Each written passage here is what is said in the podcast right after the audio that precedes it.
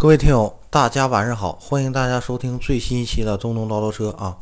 在节目开始之前呢，呃，先给大家报个歉啊，这个节目呀，隔了快一星期没更新了啊，非常抱歉啊！这一星期啊，跟家里吧一直在争论这个工作的问题啊，所以耽误了耽误点儿啊。然后的话，无论以后做什么吧，这个节目的话，是我是肯定会一直做下去的啊！这个希望各位听友放心啊啊！在节目开始呢，咱们先回答一下一位听友在这个微信公众平台给我留的一个问题啊。他是这么说的啊：“老师你好啊，以后别管我叫老师啊，我这个 差很多啊。”他有个问题想问一下啊，都说日系车不安全，但我看德系跟日系同级车车重差不多。有的车型甚至日系车更重啊，但日系的铁皮儿薄，相反，它的车架应该更重、更安全才对呀啊！我呢想选一款家用的车啊，家里有俩孩子，一年跑五六五六回高速，所以想要空间大点儿啊，被动安全好点儿。看了捷德啊，都说日系车不安全，不怎么敢买。那请老师解答一下啊。还有下半年要上市的领克啊，你感觉怎么样？看它终身质保，挺心动的啊。就是不知道它装配工艺怎么样。还有三大件的匹配啊，老百姓买车还是要图省心。我的预算呢，十五万左右啊。能不能推荐几款空间大、耐久性好点、被动安全也好点、油耗十个油以内十个油以内都能接受？谢谢啊。好啊，我们回答一下这位听友的问题啊。呃，首先呢。咱们一个一个说啊，不要通过车的重量来判别车的这个安全性啊。呃，车身的安全性是靠车身的这个框架结构来决定的啊。比如说咱们这个，比如说你看八几年这个老车啊，它可能一吨五，一个 A 级车就一种小轿车啊。但是现在的车呢，可能说一吨二。但是你让他俩撞一下子吧，啊，那基本上八几年的车能撞稀碎，为什么呢？因为那时候这个车体的被动这个车身安全框架这个设计，这个理念没怎么太普及啊，它这个安全性一般。那现在的车呢，基本上都是，呃，比如说车身 A 柱、B 柱，包括车体那个主框架，它是一个安全性的一个架构啊。所以说的话，咱们要看这个。看它这个结构设计的安全不安全啊？不要单纯的去看这个车重。那你说一个极举一个特别极端的一个例子，那个例子啊，比如说咱们看那些超跑，有的超跑可能一吨四、一吨三，它比咱们一般的家家用的这个 A 级的车，比如说速腾啊、宝来啊，它都轻。但是安全性呢？那？跑车的安全性基本上是目前民用车型里最高的，啊，所以这一点呢，呃，一定要纠正这错误。然后还，嗯，一定要纠正这错误啊！不要说日系车不安全啊，这个有点老生常谈了。日系车不是不安全啊，日系车也可以啊，跟德系车比呢，它各有各的优点。德系车的话，在这个做工细节处理上的话，包括底盘可能弄得稍微精细一点。日系车呢，可能更实用性一点啊啊，但是车身框架什么的肯定是没问题的。如果这个有问题的话，这个什么 E N CAP 呀、C N CAP 吧，它都过不去啊。咱们说一下你想考虑这款车吧啊，捷德这款车其实我个人挺推荐的啊。这款车呢，首先这个外形的话呢比较犀利啊，但是我个人不喜欢。然后本田车呢，车身刚性确实差了那么一点。本田自己都承认，啊啊！但是这车如果你特别喜欢啊，我觉着你都这么说了，我其实你内心里还是有答案的。其实你挺喜欢捷德的啊，呃，然后我呢只是说帮你确定一下啊。但是我还有一个更好的推荐，我推荐看一下这个上汽大众的途安 L 啊，这个名虽然叫途安 L，但是。它的外观尺寸什么的跟海外版的途安是一样的，它就是为了要这个 L 这个字母，为了要这个名，可能让国人觉着这车加长加大了啊，购买力更高一点。途安 L 这这是最新一代 MQB 的一个平台的一个产品啊，整车的车身安被动安全的框架啊，包括整车的热成型钢啊，使用量非常非常大啊，这是整个上汽大众里面，我认为啊，这个车身刚性最强的一款车啊，途安 L 我比较推荐，这车车内空间应该比捷德要好一点。捷德的话是分那个七座的，我非常不推荐买那七座的啊，因为那七座的话，后排头枕离后后排的那个尾箱的玻璃太近了，假如发生追尾事故的话，非常非常危险啊。然后你看一下吧，我比较推荐这个途安 L 啊，嗯，其他车也没什么了啊，我主要推荐途安 L，当然捷德也可以啊，也挺不错的一款车。车内空间还可以，然后发动机是本田，要十五万，好像买不到这个一点五 T 的吧？啊，算下来优惠应该差不太多啊。呃，大众的话，途安 L 是一点四 T 加 DQ 二 DQ 二八零的 DQ 二五零的这个干式双离合变速箱，然后捷德的应该是带 CVT 的啊，各有优点嘛，可能 CVT 啊更平顺一点，然后双离合的话。呃，驾驶乐趣更高一点吧，加减档什么的能有点感觉。然后的话，呃，1.4T 这发动机在烧机油这块儿基本上吧可以忽略啊，到表现的还可以，不怎么烧机油啊，这是我推荐啊。然后再你还问一下领克这款车，领克这款车我现在目前啊，我个人啊不太推荐，因为一呢自主品牌刚开始做这高端，然后今年刚上市啊，后期的话还是需要慢慢来的。就比如说这个魏出的这个 VV 七啊，最新的这个就是哈佛长城哈佛的这个高端品牌啊，呃，我看了一下三十八号那个视频啊，它确实造假了。这个在发动机怠速的情况下，不记录车辆的平均油耗啊，啊，这个的话我觉着挺不应该的。你这个本身你这个品牌就需要国人来支持，你说你还糊弄国人？这不太好啊！你像你说这个终身免费保养啊，哎，说白了，这玩意儿纯他妈骗人的啊！羊毛出羊身上，水是有源的，树是有根的，他能送你这都有原因的啊！一是为了吸引你，二他送你终身免费保养，他给你那机油那基本上也不太好，基本上都半合成机油啊，五千公里就得一换啊！虽然是终身免费保养，五千公里就能一换，但是呢，毕竟它的这个润滑效果啊。包括带来的行驶品质啊，还有油耗的方面，肯定没有全合成机油来的那么好啊。这个呢，就是我推荐，我推荐你再看一下这个途安 L，跟捷德对比一下啊，遵从自己内心的感受，喜欢哪个就买哪个啊。好了，那这就回答这位听友的内容啊。然后这期咱们聊点啥呢？咱聊点，开再聊一下科迪亚克吧啊。有些听友是不是问这科，你是不是没啥聊的了？嗯。其实也有啥聊的，但是的话，因为科迪亚克这款车目前关注度比较高，然后这个，嗯，我看这个厂家挺卖力气的，我感觉那个夏冬车评啊，啊，夏冬可能经常看车评的人可能比较了解这个人的话，啊，是一个汽车杂志啊，呃的一个编辑吧。啊，我觉得，然后他在新做了一个节目，专门这个，呃，探究柯迪亚克这个底盘儿啊。我觉得他这节目当中充斥了非常多的这个充值的词汇啊，比如说这个又良心啦啊，用这个非常好啦，工艺精湛啦，用了这么非常多的冠冕堂皇的词啊。其实也没什么，就是前麦弗逊后多连杆四连杆，对不对？啊，然后底盘呢跟大众一样，喷涂上这个 PVC 涂层，然后的话，他看的是那个 2.0T 顶配那个，后面带了一个那个多片的湿式离合器啊，就这个呃哈德森差速器啊，嗯，其实我觉得吧，这也是这个价位的车，这个这个车型该有的一些工艺啊，没什么好讲的，所以有，但是通过这件事可以看出来啊，包括在终端也可以感觉出来，嗯。这个斯柯达厂家今年对柯迪亚克这款车型投入的力度、人力、精力、物力、财力、资源成本非常高啊！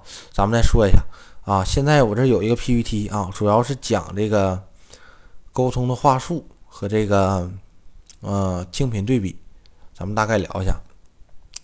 话术卖点一：买 SUV 就买大不买小，油好油好不买次，能一步到位就一步到位。你这玩意儿谁给你的勇气，你就非得告诉这个广大人民群众，买 SUV 就得买大的？那怎么的？小的 SUV 就不叫 SUV 了，对吧？所以这块的话一般啊，这句话挺 low 的。大众有些时候的培训这话术都非常非常 low 啊。然后这是讲它外观，这玩意儿仁者见仁，智者见智吧。啊，萝卜白菜各有所爱吧，对不对？有的人看凤姐恶心，但是有的人就贼喜欢啊。强调啊，第二排，然后第二点说强调空间。柯迪亚克的空间超越 Q 五，兼比 Q 七，啊，全家出行的时候能拉装拉多少多少东西啊？最大两千零六十五升的大后备箱，同级车的五座啊，空间打折，我们这有七座。哎呀，你说完了，你这七座成卖点了，那人家根本就用不着那俩座，你说你多那俩座也没什么意思，对不对？你说。这句话术确实给的，我觉得挺 low 的，但是吧，在终端上跟客户沟通非常有效果，不得不承认啊，国人有时候就这样，特别吃这一套。比如说空间超越 Q 五，兼比 Q 七，你光对比空间没用啊，毕竟人那个 Q 五那叫奥迪，Q 七那也叫奥迪，品牌价值包括整体内饰的工艺和豪华氛围的营造那都不一样。这没法在一起比啊，只能说打呃，它只能只是说为了想往高端豪华的这个车型上靠一靠啊。这又给了一个这个尺寸跟 Q 五的对比。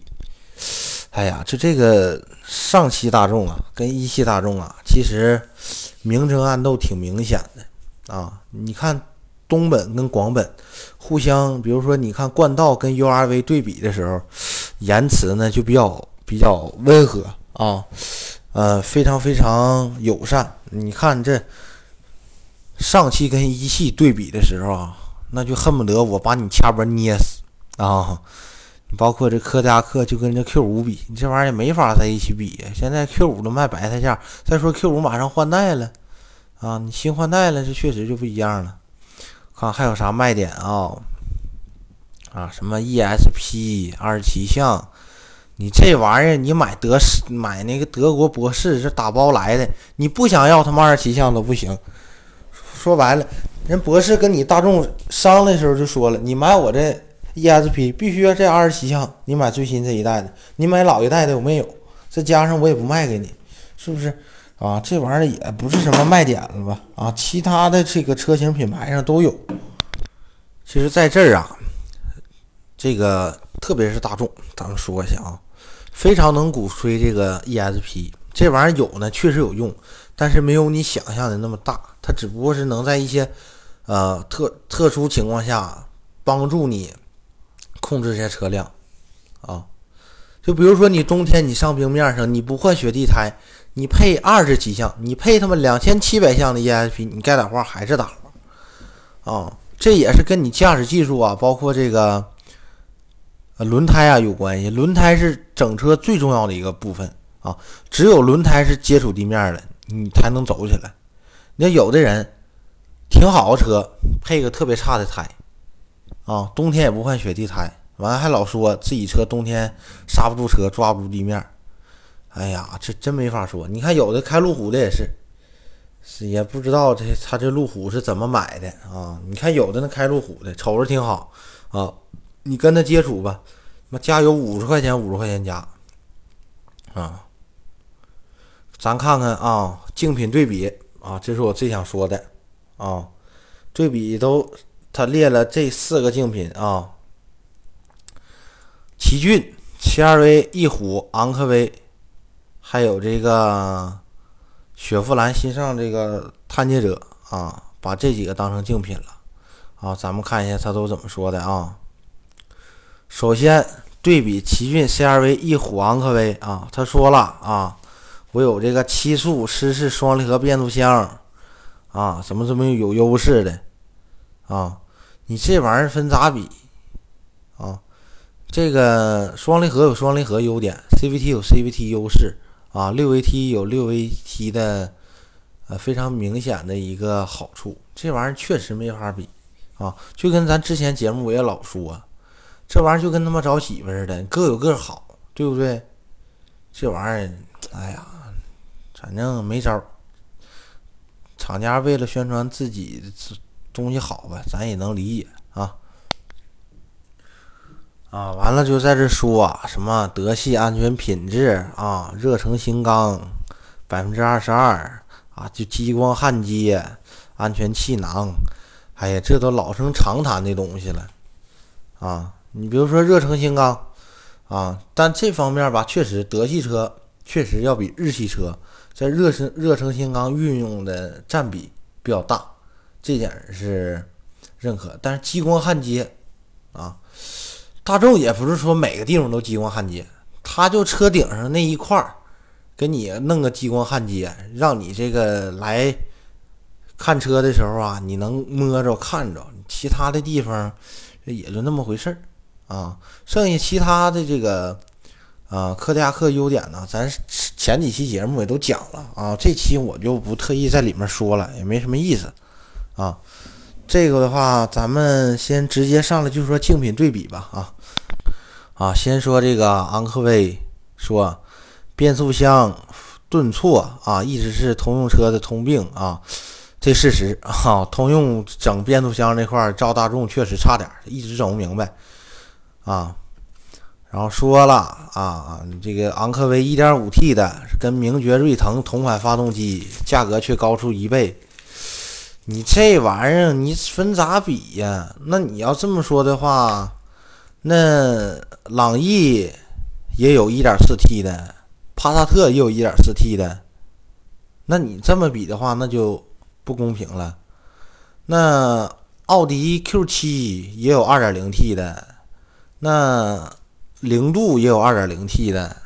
那你这玩意儿，你要这么比的话，你车贵不光贵在发动机、变速箱上了，你整车的装配工艺啊、配置啊、细节的材料运用啊，它这玩意儿都是有都是有占比的。你不可能说光光对比发动机啊，说跟名爵锐腾用一样发动机啊，但是呢价格比锐腾高一倍，你这车就不值得买了。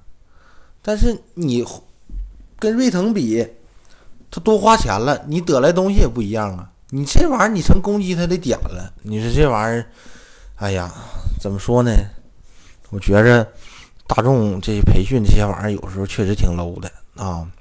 说了，全系无凹凸后的，说这个昂科威啊，凹凸后的这玩意儿确实有点用啊。就是啊，当你驻车的时候，比如说前有红绿灯，你咵刹刹车踩死了，离开就。直接抬脚就行了啊！手刹呢，电子手刹自动自动呢就帮你拉好了啊，这也有点用。你包括前一段咱看那个视频啊，那个女的开一个那个那那那个宾利，在一个停车场溜车跑底下去了。她那车当时我估计就是应该是没有凹凸后的啊。假如它有凹凸后的话，自动把这个电子手刹给它呃制动好，应该也不会出那么个事儿。然后呢，说主销车型呢都六扬声器。啊，然后没有一键升降啊，说空间配置低。哎呀，你这玩意儿，咱先不说低不低的问题了，关键这玩意儿其实也没法比呀。你六个扬声器，你八个，他六个，你也听不出来啥呀。你再说什么后排无中央头枕啊，这是一点啊，这咱承认啊。后排车窗一键升降都没有。关键这些玩意儿，其实有时候消费者买的时候，他根本都不关注，他有时候就过多的关注品牌。别克的品牌其实挺一般的，但是通过通用这么多年在国内的耕耘，默默耕耘吧，这品牌的在老百姓心中，嗯，还是占了一席之地的啊。你包括最新的这个 A 级车，这个销量排比，英朗。昂科威 SUV 啊，嗯，目前的话销量都挺高的，哦，可能大家之前一直买日系车、买德系车买太多了，想换换口味了，这回终于轮到美系车了啊！就是哎，通用也不能算个美系车吧，这玩意儿就是他妈的，嗯，自主品牌吧。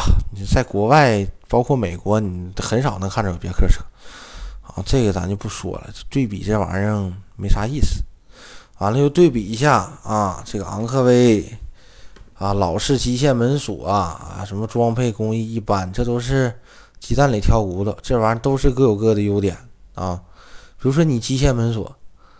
呃，柯迪亚克是电子门锁啊。假如，比如说像北京、南京啊，下大雨、水淹了，你机械门锁是不是能硬性的把那个拉开，把车门解开，你跑出去？你说你整老电子锁，电子系统一进水，他妈不好使了，你跑你都没地儿跑去。这玩意儿又是优点又是缺点啊，这咱就不一一比了啊。还对比什么车型了呢？福特翼虎。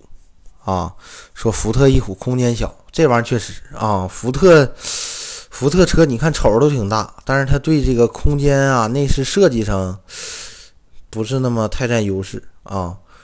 完，第二点说这个翼虎做工粗糙、油耗高，嗯，咋说呢？你这玩意儿公说公有理，婆说婆有理。你看最新一代这个翼虎啊，做工也还挺好的了，其实。在合资品牌，也就是主流的合资品牌的制造工艺没啥区别。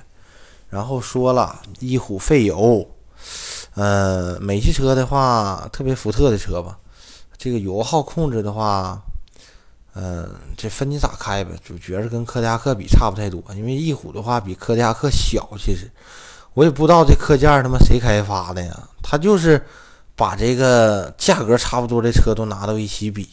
你这玩意儿有时候这车型都没法往一起比，你说，你这么比就你没法玩了。你说，比如说你买一个辉昂三十多万，你想买一个奥迪，你就能买个 A 四。你说他俩你要比空间的话，那辉昂肯定大呀，毕竟你品牌在那儿呢。你就豪华品牌跟非豪华品牌没法比啊，你包括这个定位。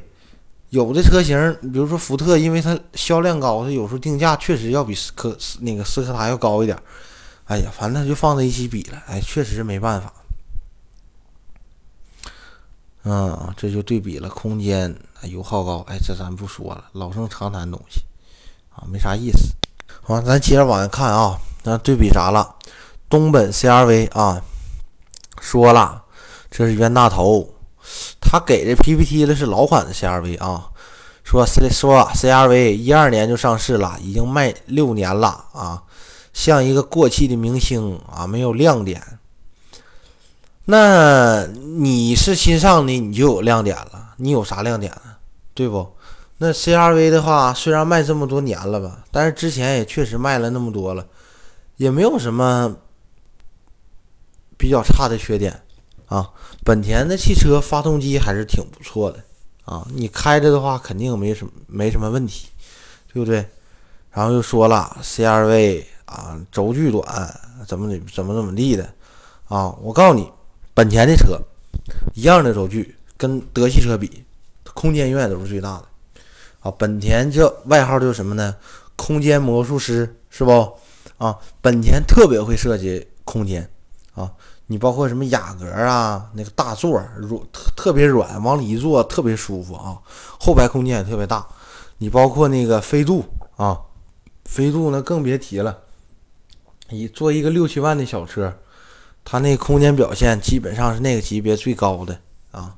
完还说这个 CRV 配置低，那确实，你已经上市那么多年的车型了，在它那个年代啊，可能有的配置，在现在来说。可能就是一个标配的一个配置了，啊，嗯，完又说了，嗯，CRV 屏幕没导航，你这玩意儿，你柯迪亚克他妈一般的车型也没导航啊，就他妈二十六万九千八那个带导航，二十四万九千八也带导航，关键你车里那导航现在基本上没人用了，那玩意儿地图更新也特别慢，连个 CarPlay 直接。通过手机地图导航多好啊，对不？我还说了，CRV 老式的脚踩式手刹，哎呀，反正这玩意儿在大众这就优点啊。那有啥缺点了？是不是都叫手刹？是不是都能用？对不？啊，看看啊，还说啥了？啊，又说了，我们德系大品牌啊，座椅厚，都冲压件，安全性高啊。说这个本田呐，座椅薄，安全性低，手套箱一打开，严重影响腿部空间。哎呀，这玩意儿看着来气啊！你看这照片啊，副驾驶手套箱打开影响腿部空间，你他妈把人家那车座椅都怼到头了，那打开能不影响腿部空间吗？那谁家车副驾驶座椅调到最靠前，那手套箱打开不影响腿部空间呢？这不吹毛求疵吗？这不啊？说了安全性安全性差，座椅薄。那你这玩意儿，我这真就是糊弄老百姓。你看那比赛用的赛车啊，比如说你看福克斯 RS 啊，用那个 Recaro 那个座椅，赛道版的那个座椅，那特别薄啊啊！你能说他那座椅不安全吗？我告诉你，那座椅比一般民用车座椅安全多了。这就跟通过轻重啊来那个判断车安不安全似的，这都一个道理的啊。那怎么车轻车就不安全，车重车就安全呗？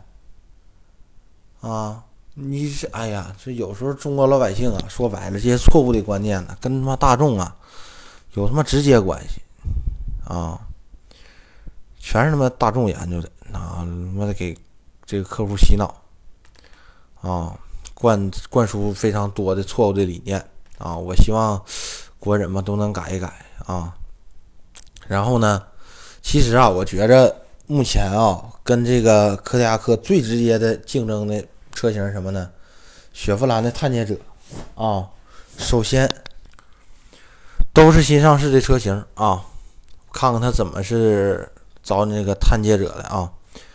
空间小，无论是外部尺寸还内部尺寸啊，都比柯迪亚克小。第二个，动力差，第一级表现差啊，又开始说它这个 1.5T 发动机了啊，工艺一般，品质低。啊，这个怎么说呢？我觉着这个探界者这车型的话呢，外观确实没有柯迪亚克做的这么时尚啊，但是内饰呢，也秉承了这个通用别克的这一贯作风，给你设计的比较豪华，看上去比较豪华，但是你用的时候呢，就不豪华了啊。其实我觉得柯迪亚克跟探界者比，就有这么一个非常明显的优势，一呢。这个口碑啊，斯柯达这个品牌的口碑要比别克好很多啊。你包括内饰，包括外观设计的话，跟探界者比的话更时尚一点。内饰呢设计的细节更人性化、更精致一点啊。包括第二排五座版的第二排啊，这个第二排的空间啊是要比探界者要大出来一块的。包括后备箱的开口设计啊，要比探界者好，这是实话啊，跟这个厂家给这几点呢，其实没啥关系啊啊，还有一个车型呢是全新奇骏啊，哎呀，终于说到日产了啊啊，熟悉我的听友都知道，我个人非常讨厌日产的车。啊，咱看看它怎么埋汰日产的啊，首先。咱们这个节目定位的是娱乐啊，加上汽车啊，但是呢，我要保持中立、客观的一个原则去评判车。啊，我不能说因为我个人讨厌日产，我就说日产车不好啊，我就诋毁它啊，这咱不能那么干啊。首先，咱看看这个怎么说这个奇骏的啊啊，老旧动力没力气啊，是二点零自吸发动机，扭矩。啊，比柯迪亚克低一百牛牛米啊，然后落后的 CVT 变速箱啊，车内味道刺鼻，安全配置简陋啊，嗯，这玩意儿啊，确实吧啊，我就一直认为日系日产的车，嗯，安全性都非常低啊，这个的话我不争论，我就觉得很差。啊，但是奇骏的话，你外观看着要比柯迪亚克大一点啊，加上这个，反正我是不喜欢这车吧。然后再说车内味道刺鼻啊，大众的车车内味道其实也挺大的，跟日产比，我觉得应该差不多。其实主流的合资品牌车内啊，味道控制的话都一般我觉得车内味道控制最好的就是沃尔沃，剩下任何车厂车系都不行啊。反正这个价位就没必要比这个了。然后再说一下这个动力吧，啊，二点零自吸发动机跟一点八 T 涡轮增压比，那肯定一点八 T 账面参数上看着要好啊，但是不代表二点零 T 自然吸气发动机不好，也是也不代表自然吸气发动机不好啊。但是这个二点零自然吸气发动机技术呢，确实一般啊。日产呢有技术啊，但是技术都用在哪儿了呢？都用在英菲尼迪上了啊。像日产老说东风日产人设生活，对不对？其实我持怀疑态度，觉着日产不实在啊。他在国内卖的这些车，嗯，在科技方面的话吧，啊，挺坑的。然后还说到，咱们再说一下日本那个日产的这个 CVT 变速箱，这车我非常不建议东北的朋友买。日产的 CVT 都有这个低温保护的，你可能在冬天天冷的时候。你用车的时候，你发现这车可能这个啊，CVT 出现这个低温保护，他妈不升档了，你刚踩油门不走道，对不对？啊，完这就是我觉着奇骏的一些缺点吧。剩下的话，什么外观呐、内饰配置，这玩意儿仁者见仁，智者见仁，真的啊。同价位的话呢，最新出的车型肯定要配置要多一点啊。柯迪亚克呢，刚上市时间肯定要比新奇骏晚啊，所以它配的这些东西呢，确实要比奇骏多啊啊。咱们再说一个啊，呃，八号上市的啊，这个标志东风标致的五零零八这款车的话，我觉得定价就是标着标着柯迪亚克来的啊。你比如说七座豪华版啊，咱柯迪亚克的定价是二十二万九千八。然后标志五零零八，我记得是二十二万七千九吧，反正就是差不多啊。反正嗯，跟斯柯达品牌一样，标致也是一个比较尴尬的一个品牌啊。呃，都是这个世界比较老牌的汽车制造厂吧。嗯，但是五零零八这个车外观设计，包括这个前脸设计啊。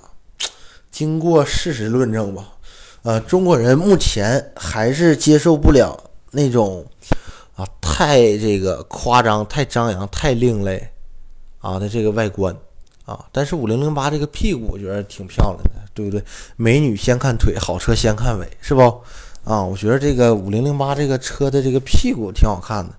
但是因为毕竟这车我也没开过，也没坐过啊，哎，也没看出实车，我就不在这评论了。啊，咱总结一下吧。柯迪亚克这款车呢，我觉得喜忧参半啊。好的东西是呢，它呢既兼顾了啊德系车应该做的一个品质，然后呢价位还低啊。缺点是什么呢？一品牌认知度，咱必须得承认啊。就假如你买柯迪亚克这车，你开两三年，你想卖，可能保值率跟那个途观 L 比要差很多啊。那还有一点就是这个。这个车的配置啊，确实，目前这些车型的配置，我觉着稍欠思考吧。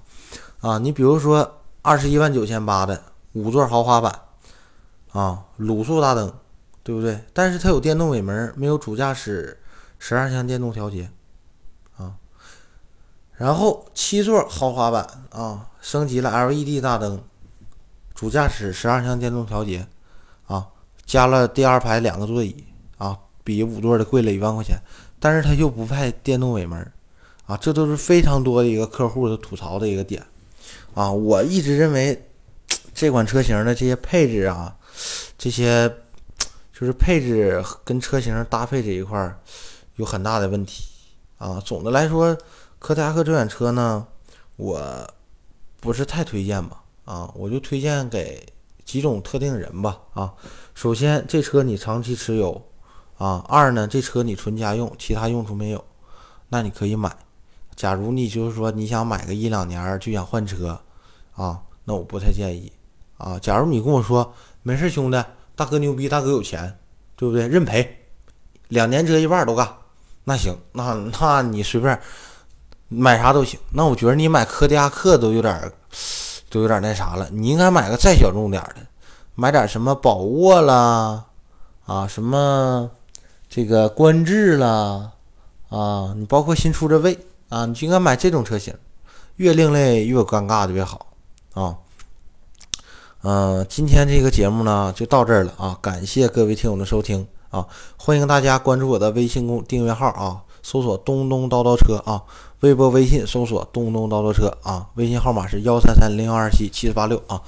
呃，常听的听友呢，欢迎大家在下方多多留言，多多点赞啊！感谢各位听友的收听，祝大家工作顺利，生活愉快啊！这期呢，送给大家一首歌啊，送大家什么歌呢？这期的话呢，送给大家一首赵雷的歌曲吧啊，嗯，叫《未给姐姐递出的信》啊，非常好听。希望大家能听一下啊，嗯，歌词呢主要就是描述了一个，呃，通过这个姐姐和弟弟这个思念这个感情吧，表那个表达出对家庭的一份眷恋和关爱啊，这是我个人理解，大家听一下。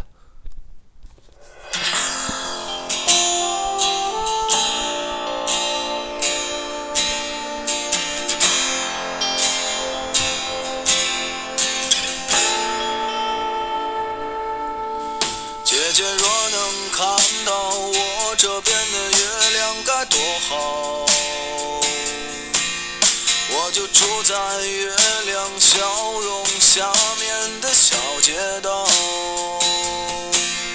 我的邻居清早起床总是会大喊大叫，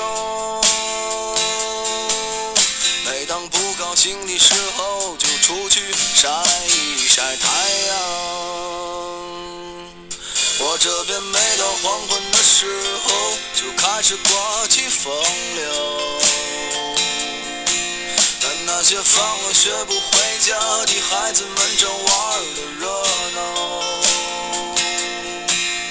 鼓楼这边的人和车比前两年多了很多。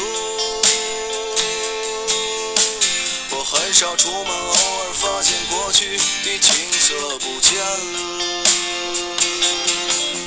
姐姐，我这边的一切总的来说还算如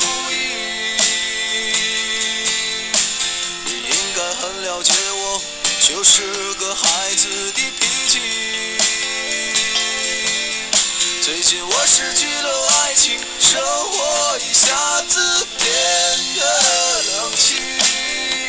可是姐姐你不必为我担心。嘟嘟嘟嘟嘟嘟嘟嘟嘟嘟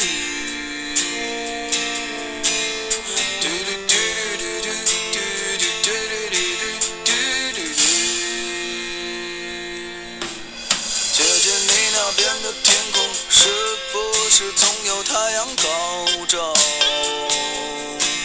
老外们总是笑着接吻、拥抱，看上去很友好。你已经是两个小伙子心中最美丽的母亲。整分之后，你是先让步的先妻。时候。去海边静一静，我也特别希望有天你能回来定居在北京。我知道有一些烦恼你不愿在电话里和我讲起，你会说 Don't worry，傻傻一笑，说一切会好。